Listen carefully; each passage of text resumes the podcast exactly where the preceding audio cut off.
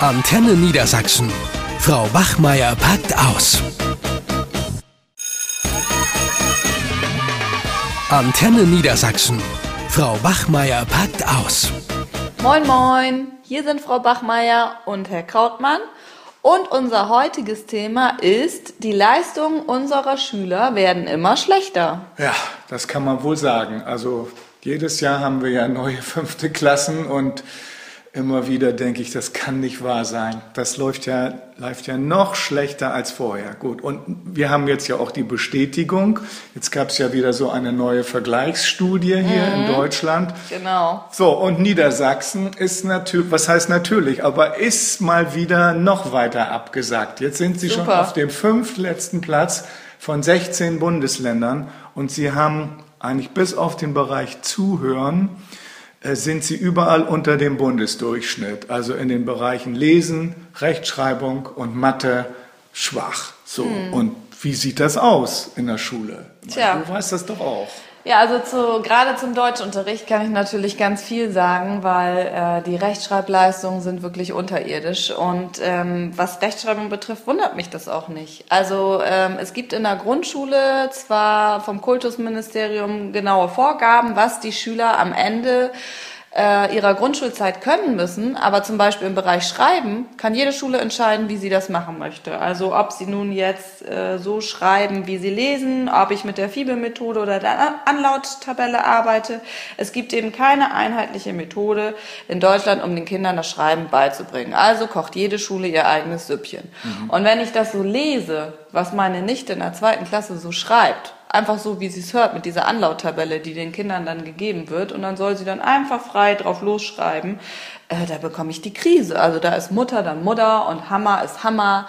Und ähm, dann in der dritten Klasse, dann auf einmal soll das dann wieder alles ausgemerzt werden, damit die Schüler auf die weiterführenden Schulen vorbereitet werden. Und dann sollen sie lernen, wie man richtig schreibt.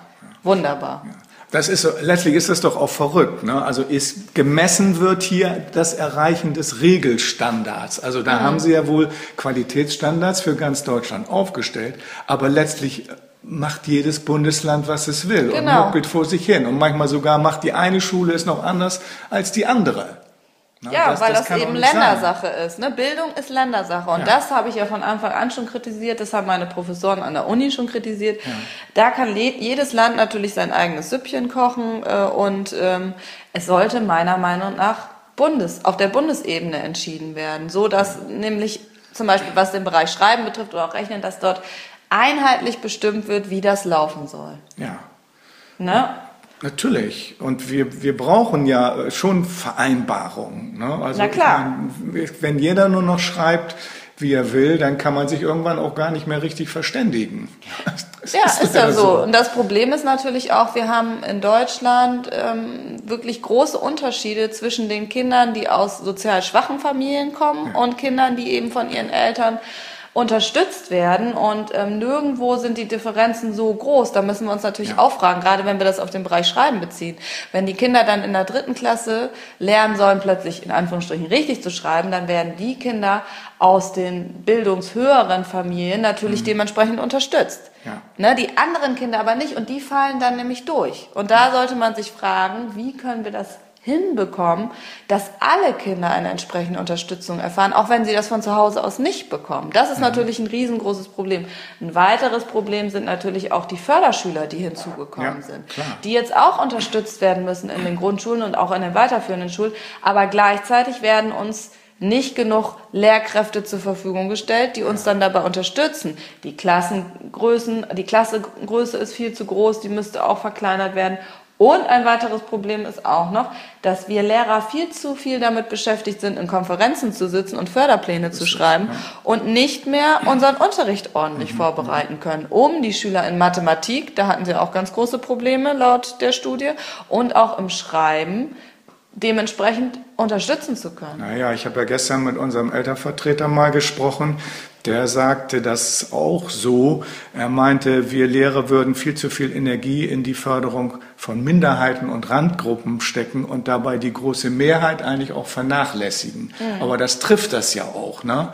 dass wir sehr viel jetzt uns kümmern müssen um einzelne Schüler und wir so die ganze Klasse kaum noch im Blick haben Ja, können und sehen, wie, wie bringen wir die eigentlich vorwärts, weil wir da auch ja, insgesamt zu wenig Unterstützung haben, auch personeller Art. Richtig, ne? Das ja. ist so, und wenn ich so meine, meine Schüler angucke, wie lange die brauchen, bis die überhaupt mit dem Lernen anfangen. Ne? Mhm. Und wenn sie dann mal anfangen, dann, dann arbeiten die so langsam und sind ständig abgelenkt. Und also was ich so in 45 Minuten schaffe, das ist Ja, vor allen Dingen in den fünften Klassen. Also Ja. bis sie überhaupt mal ihren Block rausgeholt haben. Ich hatte gestern wieder Ja. Vertretungsunterricht in einer fünften Klasse, bis sie ihre Deutschmaterialien auf dem Tisch hatten. Das hat schon zehn Minuten gedauert, bis der Letzte dann irgendwann sein Buch hinten aus dem Fach geholt hat. Bis sie dann die Seite aufgeschlagen haben. Also das ist äh, unglaublich. Ja, Und das, was du gerade sagtest, wir machen immer mehr Einzelbetreuung, aber trotzdem fallen eben doch die Kinder aus sozial schwachen Familien trotzdem durch. Ja, da müssen wir uns auch fragen, woran das liegt.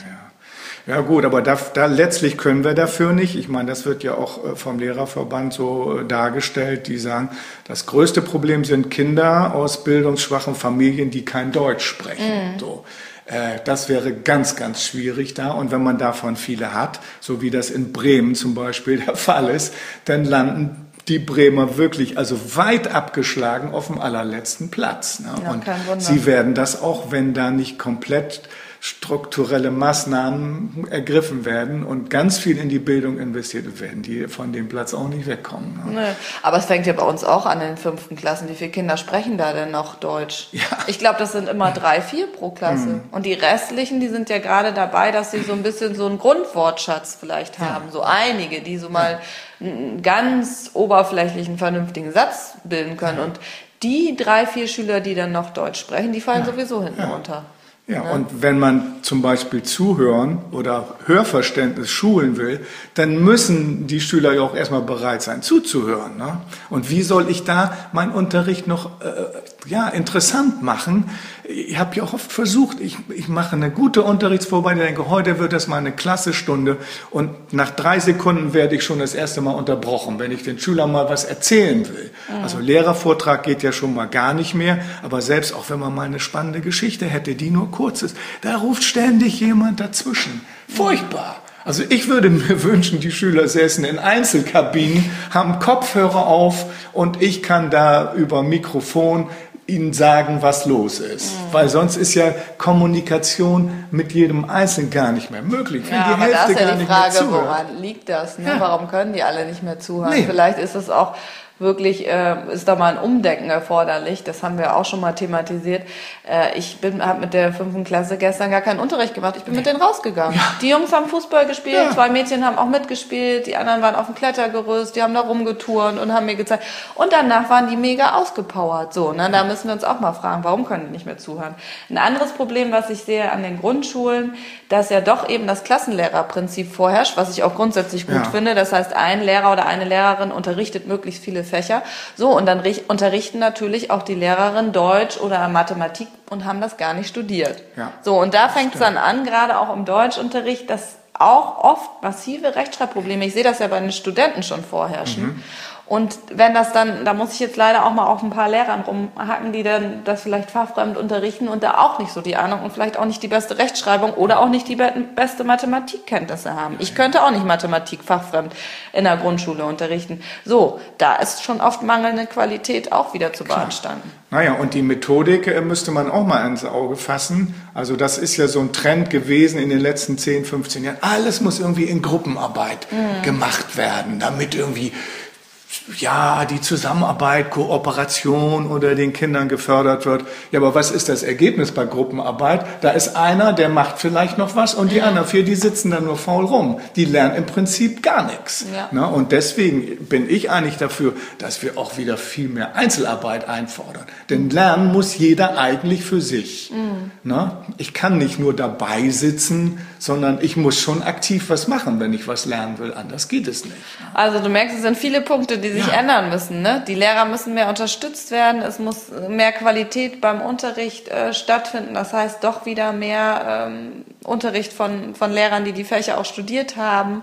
Ja. Äh, es muss mehr Unterstützung stattfinden für, für alle Schüler, nicht ja. nur für die sozial schwachen Schüler. So. Und die, die Lehrer müssen sich auch wieder mehr auf ihr Kerngeschäft. Natürlich, also viele Baustellen, können. aber unterm Strich geht das alles nur, wenn einfach mehr Geld zur Verfügung gestellt wird. Das ist die alte Geschichte. Das ne? alte Lied. Sonst das werden wir bald so wie Bremen auch, ja, ja gut, ich meine, wir, wir sind ja schon ziemlich weit hinten in Niedersachsen. Gut, aber eins bleibt wie immer bestehen, der nächste Gong kommt bestimmt. Und ja. da klingelt es auch schon wieder zur Stunde.